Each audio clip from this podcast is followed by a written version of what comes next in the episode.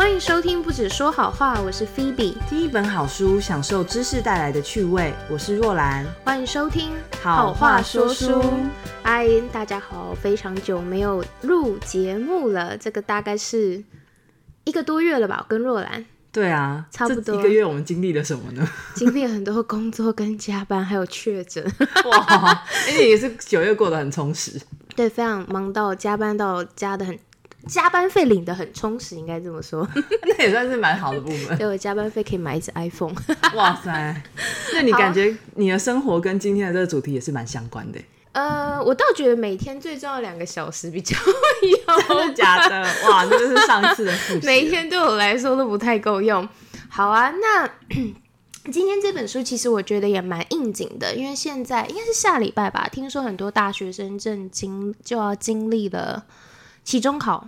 嗯，今年的考试来的比较快。那相信听完这本书之后，可能很多的大学生内心会有一点戚戚焉。对，因为在 期中考前刚开学的时候，大家一定是疯狂的加社团，疯狂的选课，疯狂的找打工，然后一直在找各种可以做的事情。但到期中考周的时候呢，就会无止境的爆炸。没错，一次在同一个时间点要做很多事。对，又要写报告，要干嘛的？所以今天这本书我们要谈的是，成功是从聚焦一件事开始。如果大家想要在期中考周可以成功的 survive，那接下来你就是要聚焦在读书这件事情上。我随便举例的啦。如果我们想要在期中考前发布这个 podcast，我们现在该做的事情就是剪完这支 podcast 了。对，那我相信，因为呃，刚好上个月我有跟几个刚升大一的这个大学生聊过，那发现他们对于大学生活有很多的期待，但是。也帮，因为也因为有很多的期待呢，所以让自己的时间被填得很满。嗯，那所以希望今天这本书的分享呢，能够带给大家有很实用的一些方法，或者是打破一些你对于时间管理或是运用时间的一些错误的想法，甚至最后也会提到什么是成功。那这个可能跟我们认为的成功定义是很不一样的。那这本书呢，其实在十月二号的时候，读书会就有办过线上的活动。那那时候的讲师是若兰。那今天呢，就在邀请若兰。为大家实际的来去分享这本书的核心的内容，也，太好了！其实那天读书会我讲了一个半小时，哇，非常之长，非常的成功，聚聚焦在专心说话之上。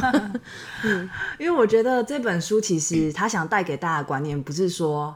呃，你就是所有事情里面丢掉大部分事，然后只做一件事就好。而是其实我们那么努力的原因，就在于我们想要完成一个目标嘛。嗯。可是有时候就是在我们为了完成那个目标而做了非常多的事情的时候，就会发现，哎，越做越无力，到最后你可能就会放弃某一些你原本想要去做事。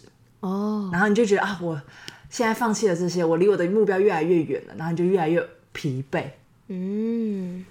所以其实啊，这个作者也是有经历这样的心理的改变哦。嗯，就他其实是一个企业的管理者，也是创意创业者。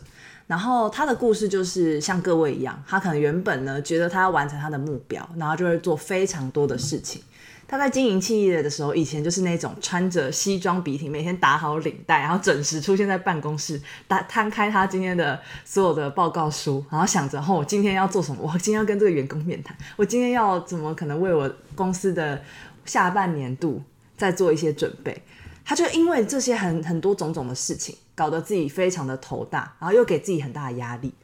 后来呢，他的心理跟生理都生病了。嗯嗯，所以借此呢，其实他也在企业管理上遇到了一些瓶颈哦。他想说，哎，我明明就是已经花了很多的心思，而且付出很多的时间，严格的管理自己，为什么还是会遇到这些困难呢？嗯，在那时候他就遇到了一个企业管理方面的顾问，然后给他了一些启发，让他首先从员工上面的管理招募上先开始做。哦，他的。聚焦的一件事，就是从这一件事情开始。没错，所以后来呢，他就经历了这个自己实践过聚焦一件事的过程，然后他就发现，哎，这件事情好像对成功蛮重要的哦。嗯，哦，所以这也是为什么今天要跟大家分享这本书的原因，因为相信大家都会有实践目标上面可能想要更提升的地方。那其实这本书它分了三个 part 啦。但我们今天主要会分为两个部分来去跟大家分享。首先要跟大家讲的就是，可能我们都有一些在想法当中挡在自己跟成功之间的六个迷思。我刚刚听到这个作者因为身心灵生病之后，实践了朋友给他的方法，然后就成功写了一本书。我相信今天一定会有人听完这个分享之后去实践成功之后，也许你也可以写一本书，然后可以畅销。太强太强，期待哦！如果大家真的把自己的人生故事写成小作文，那请跟我们分享，快推荐我们，说不定下一次我们说书就说你的。对，好啊。那第一个部分你会讲到六个迷思嘛？嗯。那首先，第一个我们常常会有的迷思就是，我们觉得每件事都很重要。没错。那其实书里面就引用澳洲前总理这个鲍勃霍克曾经讲过的，他说最重要的事情不见得总是叫的最大声。那其实啊，可以对比一下高成就者还有其他一般成就的人。那书里面就提到这两群人最大的差异，其实不是在于说他们做了不一样的事，嗯，而是在于他们。做了一样的事，可是优先顺序不一样。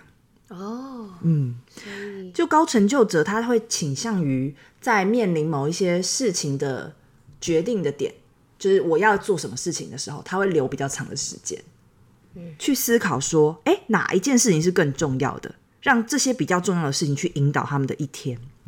所以他会很容易去延后那些我们可能一般人一下子马上就会做的。比如说生活中的杂事、家事，有时候我们可能看着不顺眼，我们就把马上把它做掉了嘛。嗯，然后就做着做着，发现一个小时过去了，两个小时过去了。没错。但是高成就者的差别就是，他会把这些事情延后了，而先去做那个他找出来他一天中最重要的事。所以这个优先顺位呢，就是造成高成就高成就者跟其他人之间的差异。所以他们所做的是先从小处来着着手。知道事情的轻重缓急再开始，可是这样听起来，高成就者他们也很容易不会分心。如果他们已经设定好目标的话，他们会专注先把这件事情做完，然后再去解决其他的杂事。没错，其实往往我们会在做事情之前的思考时间花的比较少，我们就会觉得好像自己要赶快动起来才会把事情做完。对，所以这是蛮跟我们想的不太一样的吧？嗯。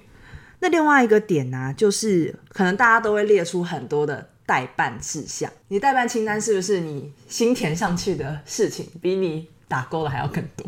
而且我觉得有些人他们有点心理变态，他们可能看到有很多就是那个 checklist 上面如果很多代办事项，内心就会觉得哇，我好忙，我好充实，我觉得我好棒棒，然后还做不完的时候就 没错没错。其实代办清单呢，它有一个小小的使用上。Bug 吗？可以这么说，嗯，就是大家通常会把想到要做所有的事情都写上去，呃，对，有些事情不见得很重要，哎，对，可能只是生活中的琐碎事情，要记得把东西给别人，然后记得打扫房间，记得把垃圾拿出去丢，像这种事项，有些人会写上去，他是怕自己忘记吧？对。或者是像刚那个菲比分享的，你可能会想要把它所有都填满，就很有成就感。对，有些人会有这种想法。嗯嗯嗯，所以代办清单就反而变成你越做越没有帮助，因为他把一些不是对你来说最重要的事情也放上去了。嗯，可是你又很倾向于不去做那个开始事前之中的那种轻重缓急的决定时。你会把那些最容易做的先做掉，不会这样很危险。这样如果说以后都不要写倒垃圾什么之类，那 就可以成为理由不去倒垃圾。你就跟你妈讲说我没有写哦，这不是我的事情。对，其实是事情的顺序啦。嗯，那就像是高成就者，他们会把最重要的事放在前面去做。我们其实也可以运用这个技巧，在代办清单上面做一些修剪。嗯，这个修剪就是把代办清单变成所谓的成功清单。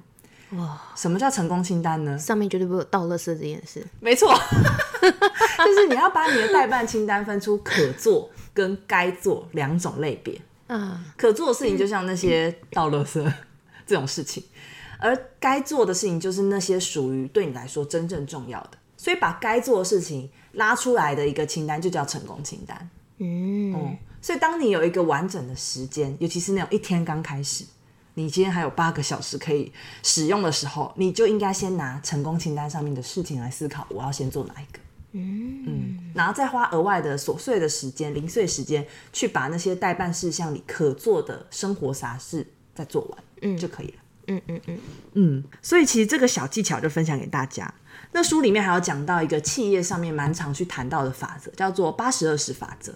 那是这法则呢，其实就是一样一个企业界的管理者，他就发现说，真正重要的事情，往往那个成就有八成是完成来自于两成的努力。也就是说，我们以为我们花了所有心力才实现了可能企业让它业绩成长，或者是完成我们的目标，其实不是，而是那些少部分的两成的努力，创造那个八成的成。那那八成是在每个人的生活中可能就会不一样。在企业方面，可能就是利润嘛，或者是你想要改变的制度啊，你设定的目标。那在你生活方面，可能是你想要学英文，嗯，你的语言上面能力要提升，还是说你课业成绩要进步？你就会发现，其实你做了很多的事情，但其实往往只有少部分的是影响了那个最后目标的实现。嗯那这个法则啊，其实就是刚刚跟大家讲到的做法可以参考的依据。我们不是全部代办事项一次把它做完，而是想着啊，先把该做的事情拿出来做，用成功清单去帮助自己。那还有一点就是要小心啊，就算我们列出了成功清单跟额外那些可做事项的代办清单，也不要掉进想要把它打勾都打完的陷阱当中。对啊，我觉得有些人就是有这一点心理变态。嗯因为有时候你就会发现，为了想要把它勾完的心，那个心力，已经远远超过你花在该做的事情、那些重要的事情上面的时间。还有一点就是，因为我们常常觉得每件事都很重要，所以我们比较害怕说不，去拒绝，害怕拒绝，是拒绝别人吗？还是拒绝自己？拒绝自己或拒绝别人都有。嗯，所以就会变成啊，好多事情都扛在身上。可是这时候我们就要记得，要可以跟对方说晚点再说，嗯，以及有些事情是永远免谈。那明明就不是你人生当中想要去做事，那就不用把它考虑在里面。比如说，你可能念的科系，大家都会倾向于去考公务员，可是你的人生目标你已经很早想清楚，说我没有要走这条路。但你有必要把这件事情当做你的现阶段一定要完成的事吗？或者说，因为毕业就要去做事吗？我知道有些人可能知道他自己不适合当老师，可是他可能念师范体系的学校，他就觉得他就是要去考个教甄，或是修个教程。嗯，对，但是他其实就是浪费时间。没错，没错。所以有些事情我们要跟他说，永远免谈。嗯，但我觉得现在的大学生小孩，他们真的不太能够分辨，他们会觉得我好像没有做，我就会输给别人。尤其是你看你的同才，就是在修这个教程啊，或者是你看你的同才好几个社团啊，或是办好几个活动的时候，你内心就会恐慌。嗯，对，这也是一个很多人无法做出抉择的一个很大的迷思。但我不知道这个六个迷思有没有提到，可能没有。我觉得这其实就是聚焦一件事情上面最困难的一个阻碍。那其实书里面后面是有分享到阻碍了，这是其中一个部分。哦，对，我发现很多人会认为我今天好像不去做这些，我就不会成功，然后这个迷思就会卡住他们能够好好的运用时间。没错，没错。我觉得有一点困难的，呃，另一个面向就是说，我们往往不知道什么事情对自己来说是重要的。对，嗯，没错，所以其实另外一个方向，与其你马上说永远免谈，至少你可以先思考，因为行动一之前最重要的就是思考嘛。嗯，然后我们透过一边思考一边抽丝剥茧的过程，至少你可以先告诉对方，或者告诉那件事情，告诉自己不是现在。嗯，嗯，透过这样的练习，其实未来也许大家也会更容易的去抓到你人生中最重要的那件事是什么。我觉得要懂得分析，也就是你在面对这件事情的时候，你要分析它的优劣、优势跟劣势。那如果是利大于弊，而且是确实跟你未来的目标是有相合的，那去做是没有关系。没错，没错。对，所以我觉得应该是要蛮有分析的这个头脑，才能够当下可以判断什么是要说不，什么是要可以去做，我觉得这也蛮符合我们读书会一直想做的事情，就是教大家分辨吗？应该是说强调想法的重要性啦。哦，对、啊，因为想法会决定行动，而行动又会决定你的命运嘛。没错。所以其实思考能力，我觉得反而是我在大学期间，现在回顾起来最重要要培养的能力之一。对，你有没有觉得我今天声音听起来很有磁性？就是有种沧桑感，我的喉咙好多痰哦，好想咳嗽，不敢咳。好，感觉菲比在那个康复两天之后，马上就他要开始复出哎。对啊，好，很有磁性，我终于可以成为深夜 DJ 型了。你的梦想实现了。再来就要跟大家分享第二个迷思。第二个迷思呢，就是有时候大家会觉得，因为我事情做不完，那我同时做，同时做可能效率会比较好吧？哇，这要怎么同时做？同时写三个报告吗？可能你听着对方打来的电话，你同时在写哦，像这样，或者是你今天想说啊，那个我啊上班之前可能有坐车的时间，我要一边滑 IG 一边听 Podcast，嗯，觉得好像有有在学习又有在放松。那其实这就是我们，这是不可能的。因为我上班就是这样做，完全不可能一边看 IG 然后又一边听英文。你就发现什么都没看到，什么都没听到。有看到但没听到。没错，那其实呢，这个多功的迷思也是我们常常会有的。多功就是就是书里面有引用到一句我觉得非常扎心又真实的话，它是来自于一个得得奖得很多摄影师说的。他就说，做很多事只是让你同时有机会搞砸不止一件事。哇，哎，很酸呢，他 很真实，对吧？这一定是他的亲身经历，很有哲理，但又很酸。真的是很 real，然后很实际这样子。多方兼顾到底是不是一个真的可以做到的事呢？那书里面他讲的就是引用脑科学上面他的研究。嗯，其实我们往往以为的多方兼顾不是多方兼顾，而是一种任务之间的切换。嗯，就是你的大脑里面，你以为是同时它是 A B C A 加 B 加 C 加 D 一起在做，但不是，它其实是你从 A，然后某瞬间你的想法的重心又换到 B。然后 B 再切换到 C，它有点像是你在一个画面里面的前景跟背景。前景你现在在讲电话，背景你现在可能是在划手机。那在这两件事情过程当中，因为是在同一个画面发生的，所以等于说你的注意力就是分散成两份，嗯一份在前景的这个可能讲电话，然后背景的另外一份就是在背景的这个划手机上面。那我之前就看过一个有趣的街头实验，它就是一个拿了各种东西的人。然后他就会把那些各种东西给到他在路上遇到讲电话的人，然后发现对方什么都接受。他一开始给的呢是双麒麟，然后给对方，对方就拿住了。然后后来开始给的是狗，然后还有小孩，然后他就发现对方都真的就手就拿伸出来拿住。然后等到他们挂电话，想说：“哎，这东西怎么会在我手上？”哦，这就是说明了这一个，其实我们的大脑不是多功多功兼顾的。对，而是我们其实一时间只能够关注一件事。那其实同时做两件事呢，我们的大脑就是倾向于将两件事分隔开来。嗯，哦，也就是刚刚提到的注意力分散成两份。你以为同时多功没有？其实你是两件事情都降低了你的心力跟心思。所以我超不赞成读书听音乐的，这是最没有效率的事。因为你可能一边想那歌词，然后你会想要哼。然后一边想着你现在要写下来东西，这是不可能。很多人说他一定要听才可以，但我觉得那是因为他的大脑已经被欺骗习惯了。对对对，可能是因为某帮某部分帮助他逃离那个读书里面要花的无聊的感觉。对对对，因为你某方面给了音乐嘛。嗯。所以其实啊，这个多功的兼顾也有一些造成的结果。那这个这几个结果，这些真相分享给大家。也就是首先第一个，其实在美国啊，就发现多功兼顾的人，他平均一天损失了少三成的时间，二十八 percent 的时间。哇，相对于没有多功的人来说。所以读书不要再听音乐了。对，还有听我们 podcast 的时候，你可以，也许你可以轻松的话一边洗碗啦，但是你不要一边写作业一边听我们的 podcast，没有什么意义。没错，没错。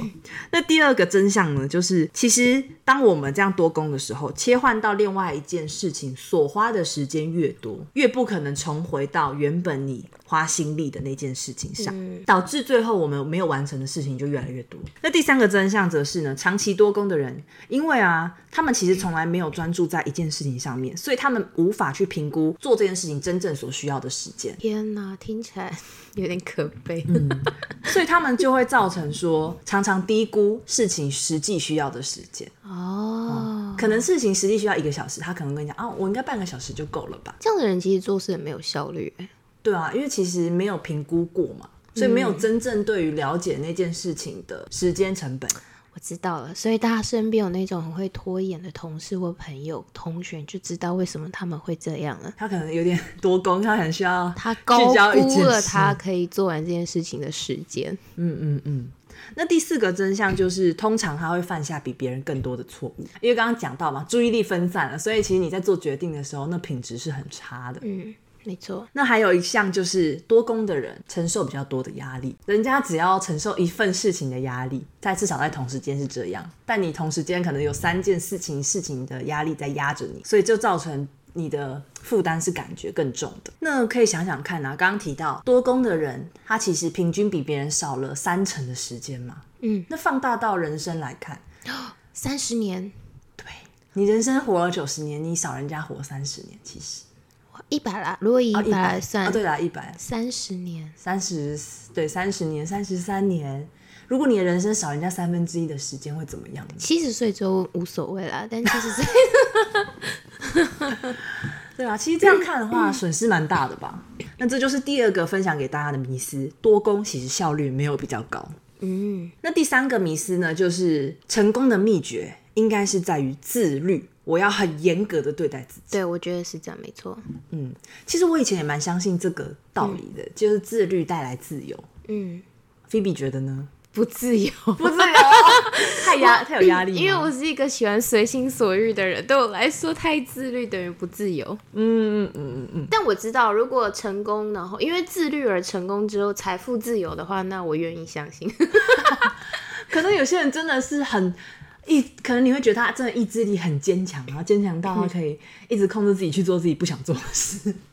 对啊、但其实更简单，跟一般人的技巧在于选对习惯。哦，其实就养成习惯之后，自律就不会那么痛苦，是这个意思吗？没错，没错。嗯，可能对于你原本不想做的事情，你每次真的都需要花自律去要求自己说：“哦，我要做这件事，我要做这件事，我要赶快养成习惯。”那直到他养成习惯之后，这件事情因为变成习惯，就会很轻松。这个我听过我们教会牧师说过，哎，真的是这样，养成习惯之后就不会那么困难了。没错，没错。嗯，那书中就有引用这个奥运游泳选手菲尔普斯的故事。嗯，大家都知道他是 ADHD，就是注意力不足，就是有点过动倾向这样的孩子。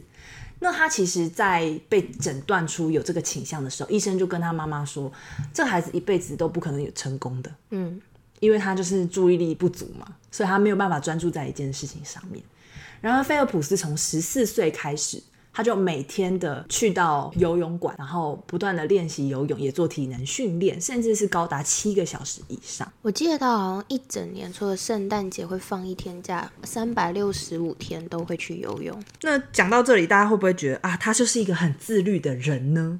其实不是，费尔普斯他也不是说所有事情都很自律嘛，而是选择了一项他可以专注去做，而且想要去投资的事情去做。嗯，嗯，所以他所专注的事情就是每个星期受训七天，一年三百六十五天，每天高达六个小时都在水里。那这样子做之下，这件事情成为了他的习惯，而他的习惯就带来了最后他的成功。最关键就是在于选择性自律。而不是所有事情你都要用你的自律去做到。那再来就是刚刚讲到习惯的重要性嘛，到底我现在要养成习惯，为了成功有多少呢？好像有非常多诶。但其实这个技巧就是你一次只要设定一个习惯去养成就好。你说早起或是早睡，嗯嗯嗯，类似像这样一个就好了。一次一个就好，不要给大家、大家自己负担太大。啊、就是养成一个习惯之后再，到下一个习可能惯，再养哦。但我觉得有可能有些人花一辈子都养不，也许他要试着放下。那他永远没有第二个习惯可以养成，怎么办？那也可能可以思考看看，哎、你想要养成那个习惯，它跟你人生中最想要完成那件目标有关吗？哦还是又是被环境所影响的？嗯所以你就觉得这件事对自己很重要呢？所以一次养成一种习惯，就是因为我们不是超人嘛，嗯，这是让自己可以持续不中断的方法。也许因为一次要养成太多的改变，才造成你一直都 做不到。有可能。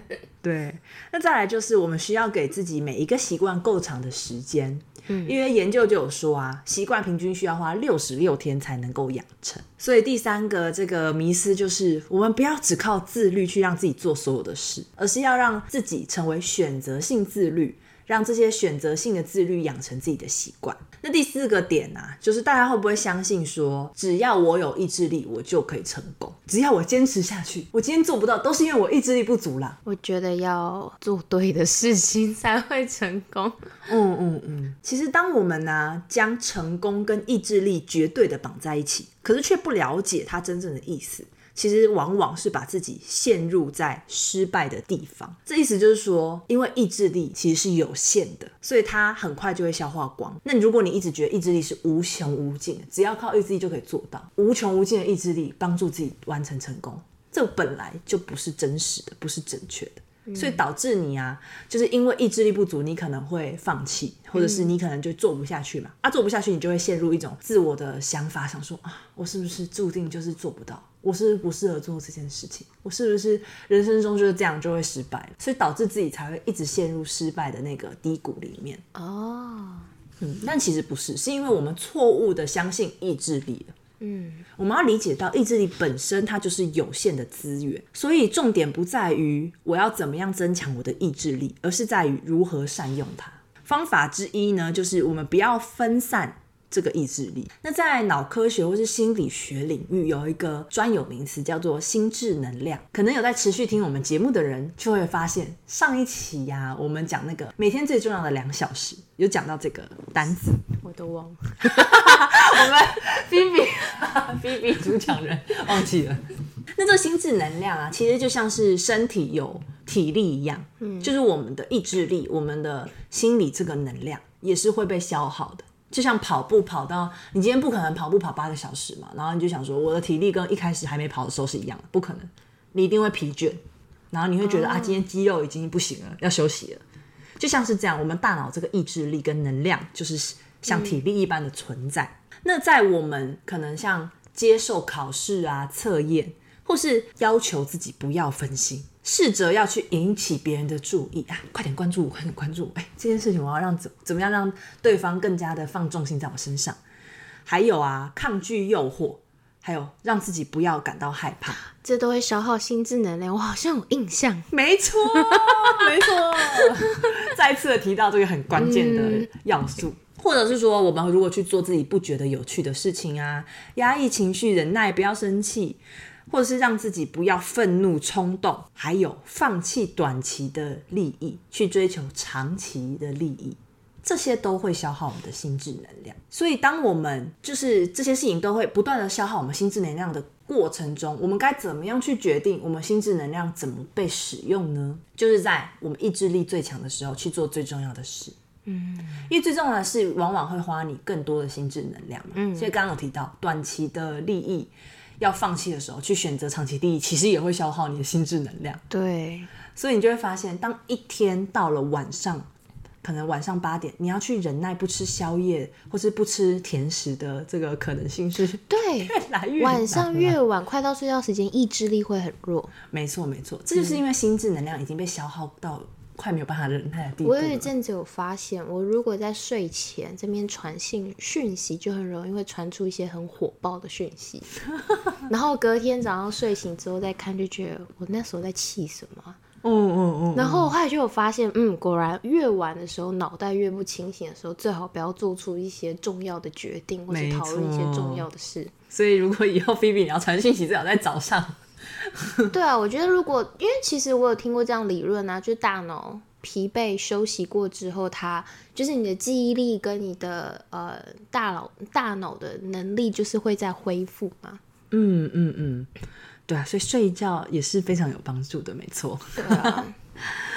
好，那讲到这个意志力要怎么被使用，一个就是去在最强的意志力时间做最重要的事，这是第一个小技巧。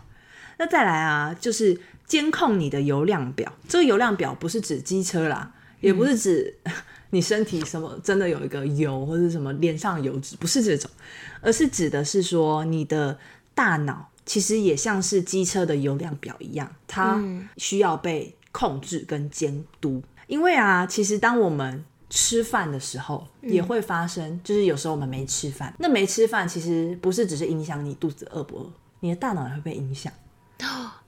什么意思？我最近都没有什么吃饭，确诊。我想知道对我的大脑产生什么影响。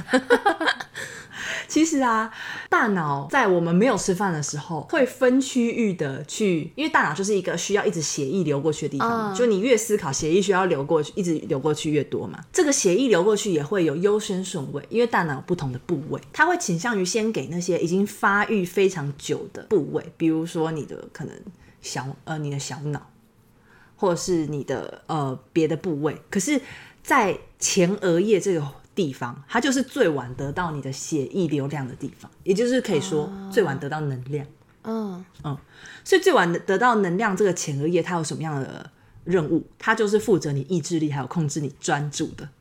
哦，所以如果越不吃饭，然后拼命的念书，专注力会下降。没错，这就是为什么大家念书的时候要吃东西。没错，没错，你就会发现，哎、我就会一直觉得很饿。我了解了。就是结果，你当你饿肚子，你觉得减肥跟读书可能可以同时发生，不是？它没办法同时发生。哦，难怪你知道我隔离这几天都在耍废，所以我不太需要专注力，所以没吃饭我也没有什么太大的感觉。对对对，就像我妈就是那种，她就是无法忍受自己不吃饭，她不吃饭就很容易暴怒，你跟她聊聊天就很容易踩到她的线，哦，这就是因为他的前额叶可能没有得到足够的能量，你下次可以跟你妈说，你的前额叶没有得到足够能量。喂饱它。对对对，所以当你越需要注意力啊、专注、意志力的时候，请你一定要吃饭。而且这书里还提到很有趣，就是你要吃对食物啊。哦，像什么坚果吗？其实他没有讲说是什么食物，但是是给大家一个观念，就是食物你怎么样选择你吃什么，也会影响你的思想，也就是你吃什么就变成什么，是对的。哦，所以就是不是吃零食就对了。对对对，而是要呢去可以去研究看看什么样是可以让自己身体得到最充足能量的食物。手摇杯，那可能是心理吧，心理的能量，这就是是 心理心智能量嘛？刚刚讲心智能心智能量会不会再加满？有我同事他们每一次只要开，呃，每个月一次要开那种很难开的会议，就是因为长官都在会议上面吵来吵去，然后他们就会觉得心很累的时候，就会订饮料，那个感觉是增加热量，不是能量就。心智能量啦。比如说，我之前听过像圆形食物就蛮有帮助的，像香蕉啊，这也是能量很高的食物。我觉得小孩子不可能会读书的时候去吃水果，他们一定都是哎、我会耶、盐酥鸡，因为你知道我高中的时候看了一个日剧，然后那日剧里面就是一个侦探，然后他每次只要吃香蕉，他就会可以发想出这案件要怎么样、哦香蕉可以抗忧郁哎，常吃。我妈有一阵子常吃，因为听说可以抗忧郁。我是听说可以变聪明，所以我那时候高中就疯狂吃香蕉，这我倒是没听过。很好笑。但我知道香蕉是一个能量很充足的食物，推荐大家去吃。好，那除了讲到这个透过食物能够吃对食物，让自己大脑的油量充足这一点以外，还有我们要去分配执行任务的时间。嗯，那跟大家分享书中提到的一个案例，就是法官在裁决假释的申请的时候，大家想想看，到底是早上的时候法官裁决会比较容易通过，还是下午呢？我觉得是下午他累了。你猜对时间，但是猜对选项。啊，是哦，我想说他应该想要赶快结束，累了就。对，其实法官就是在下午的时候，就是会发生意志力已经 越来越削弱嘛，所以被削弱的状况下，他就会可能在那时候出现他的预设选择。他的预设选择就是他原本觉得最低风险不会犯错的那个决定，哦，所以他其实反而不是会让他申请通过，而是会申请不通过。哦，嗯，因为他要去好好的评估这个人是不是适合到假释的程度。嗯，嗯，所以当他下午意志力很不足、很疲劳的时候，他反而申请假释的通过率就下降了。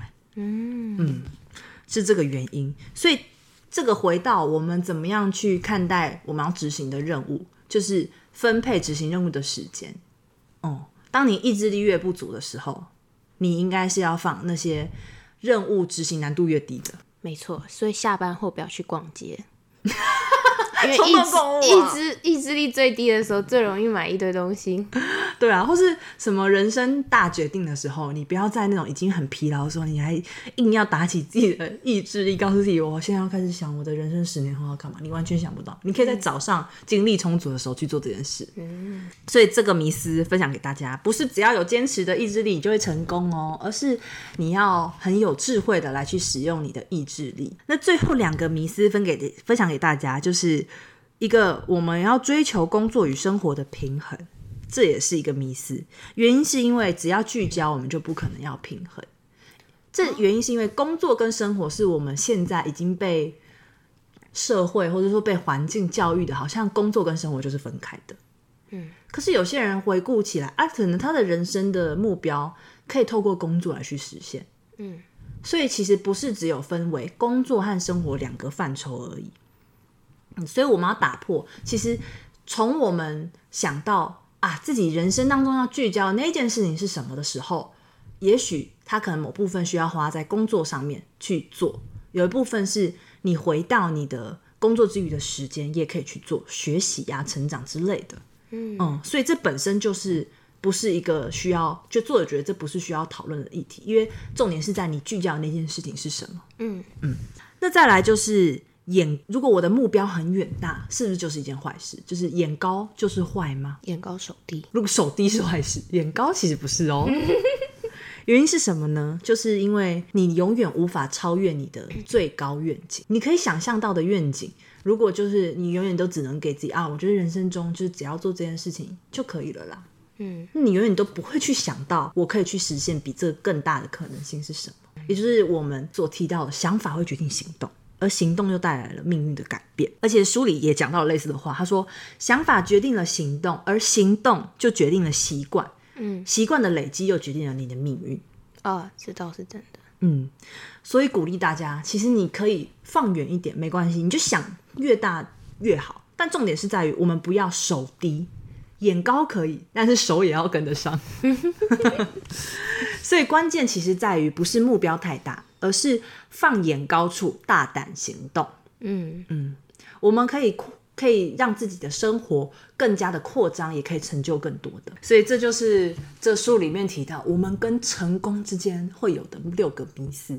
所以可以先从这六个迷思先开始啊，一一个拔出，一个一个拔出，也许你就先离成功更近了一点。嗯，那除了讲到这六个迷思以外，其实也蛮想要跟大家分享书里面提到一个，我觉得蛮深刻的内容。嗯，就是关于成功的定义。对，成功的定义是什么？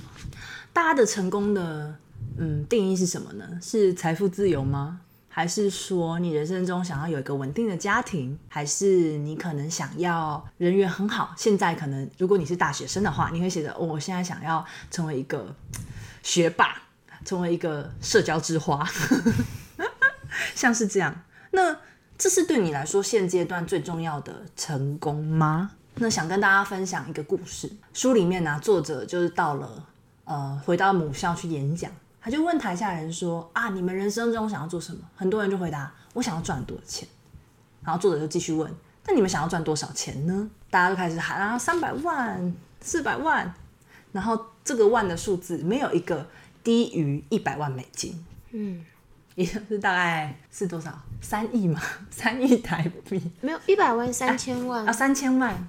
对，三千万台币。嗯，可是作者就继续问哦，那你们为什么喊这个数字？结果大部分的人都回答不出来。那想想看，你的人生目标当中，是不是也有一个可能跟钱有关，或是跟人缘有关？那仔细想想看，你的这些目标是不是核心其实在于你希望能够用钱去带来不会中断的快乐？你可能买到你想要的东西，你得到所有一切你想要的。然后也住在一个很漂亮的房子，你都可以每天去旅游，然后去环游世界，或者是你想要的人际关系，是不是给你带来了一种可以一直有有有人鼓励你，或是喜欢你的这种幸福感呢？所以你的目标是不是关键在于你想要追求持续性的快乐？嗯，大家可以先思考看看这件事情。其实，在这个美国心理学会有一个前理事会长曾讲过的话中，他就提到过。有五个因素会让我们感到快乐，这五个因素分别是正面的情绪、成就、人就人际关系，还有融入，就是 engagement，跟意义 meaning。那这五个要素当中，其中就以后面这两个意义跟融入是最重要的。那白话文来说，就是当我们能够融入在自己眼前所做的事情，而且设法让自己的生活更具有意义的时候，才会带来持续性的快乐。嗯，这个我非常的认同。所以，如果我们每一天的行动都可以实现更大的目的，那就会出现最强而有力、持续性的快乐。所以，大家可以思考看看，哎，我现在所追求的这个所谓的成功，或是我人生当中就是觉得要去实现的这个目标。它是否是能够是人生中最想要追求的呢？还是说是我现阶段想到的比较偏钱、偏学业、偏人际关系？那它可能带来的快乐，可以去晋升到的是我们思考人生中我最想要去追求的一个使命跟意义，甚至是可以对社会或是对他人的生命产生正面影响力的。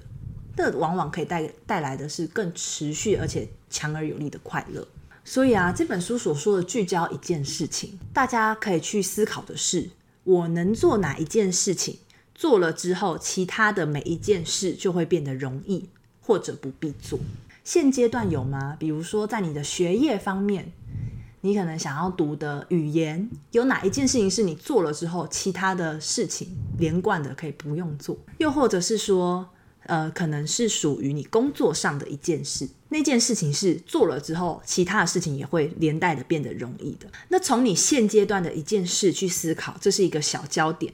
我们也可以提升到一个大格局的思维去想，我人生的一件事是什么？嗯，那我觉得讲到人生的一件事，可能大家会觉得很困难嘛，好像太远了。我现阶段没有办法短期内想到，就连我自己也是啊。我找到我人生的这个大灾问，我的。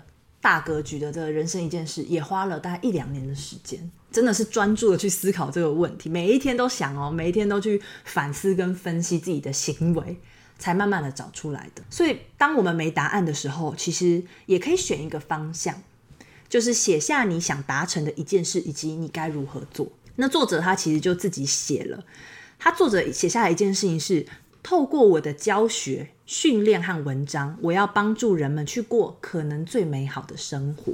所以他做的方式是什么呢？他就开始写了很多网络的教育文章，去分享他对企业管理的理念，还有可能生活当中怎么去实现目标的相关的分享。透过这样，然后，还有去演讲，来去实现他这个人生中的一件事。所以大家也可以用这个技巧去试试看。没答案的时候，我们就选一个方向，写下你想达成的一件事跟做法。那在实践这个一件事情的过程中，一定会遇到很多的困难，包括那件事情可能并不是你现阶段就具有能力可以完成的。那在这个时候啊，当然你不要因为它很困难，跟你的能力有点遥远，不具备这方面能力就不去做，而是为了这个目标跟一件事。去规划学习和成长的时间，所以刚刚提到那个眼高手低，其实也可以应用在思考一件事情的想法上。不只是你订立了一个大目标，然后就马上去做，而是这过程中一定有需要去学习的规划，这部分也要纳入考虑。那书其实里面还有提到一个价值观的转换，它叫做 E 跟 P 的差异。嗯，E 型的人呢，就叫做雄心壮志型。P 型的人呢，叫做目标导向型。所以，当我们想要为了成功而前进的时候，我们需要将自己的思维从一型的雄心壮志型转到 P 型的目标导向型。这两者的差异呢，就是当你跟他讲说：“今天我们去砍柴吧，我们今天要砍山上的那那个柴。”然后一型的人呢，他就倾向倾向于：“好，我现在脚边有个斧头，他就拿着斧头就冲了。” 那 P 型的人呢？他不太一样哦，他是会先问我哪里可以找得到链锯，就是那种电动镰刀。大家可以发现他两者的差异吗？一个是就是眼前有什么方法，有什么他现在可以负担的能力，他就用着他原本的能力去做。但是 P 型的人呢，他会看着那个目标而去思考，我要用什么样子的方法可以更轻松。或是最关键的去完成那个目标，嗯，所以比起啊，原本只是按着天生的能力去做，我们可以变为去做目标所需要的，培养相关的能力和技巧，去研究怎么做，嗯嗯。所以这是我觉得书里面最后提到的一个价值观转换，还蛮不错，很核心又黄金的部分。所以今天这个分享啊，就是将这个成功从聚焦一件事开始，我们认为最精华的部分分享给大家。那听到最后，不知道大家有没有一些启发呢？可能比起你现在马上决定说啊，我要去做哪一件事，其实更重要的是先思考。透过想出那个你现阶段的一件事，以及你人生当中的一件事情，找到之后，我们去培养相关的技巧跟方法而实践。举个例子，比较世俗一点的，比方说我要在台北买房子，嗯，我现在就要开始好好的想要怎么投资，所以我就开始去学投资理财，然后在股票最近很惨的时候，赶快进场去买。然后开始看 类似像这样，我举个例子，应该就是这个意思吧？对。但我刚刚菲菲举的这例子，我就想到，因为刚好我们家最近在经历这个状况。哦，我们第一步做的事情，其实不是想说我今天要投资，哦，应该说我要存多少钱，或是呃投资赚到多少钱。比起我先去努力赚钱之前，我们是先去研究我要买多少钱的房子。嗯，台北的房价是多少？嗯，哦，所以这就是我的第一步，我先去思考，在。比起我马上去存钱跟赚钱之前，我要先去理解这个数字是多少。嗯嗯嗯嗯，这就是我成为呃迈向目标导向的时候去做的第一件事。所以这就是眼高但手不会很低呀。对对对，我们必须把它拆解成很多很多的环节。对呀，其实当我们拆解出来的时候，就没有那么困难了啦。嗯。嗯，对啊，所以从成功 怎么买房子可以从先研究房价开始吗？对，可以，然后可以研究房价什么时候会跌。希望啊，希望不知道，赶快迎接那个时机。好啊，回到这里，对，希望大家都可以借由今天的分享的内容，帮助自己在现阶段考试预备也好，做报告也好，甚至是找到自己的人生目标，而迈向自己。整个生涯的成功，嗯，那我们今天的分享是不是就也到这里？我们要跟大家说个拜拜了。你应该都讲完了，对不对？对啊，我讲完了哦。皮皮默默的听完了最后一个部分。我是觉得这种书，尤其是今天这本书，它并不是给一个很实际，呃，怎么去操作的方法。但是，呃，就像书里面讲的嘛，想法之后才会有行动，行动之后是习惯。嗯，所以大家可以先把一些迷思跟错误的观念打破之后，然后带着正确的观念去思考的时候，就会发现生活起来是会度过生活是很不一样的。有可能在面对你现在。很多很多的目标跟方向刚刚完成的事项的时候，也不会那么的手足无措。嗯嗯，所以希望今天的分享可以带给大家一些想法上的启发。嗯，没错没错。好，那就感谢大家今天的收听哦。如果有更任何的想法，也欢迎私讯我们。OK，好，拜拜，拜拜，下期见。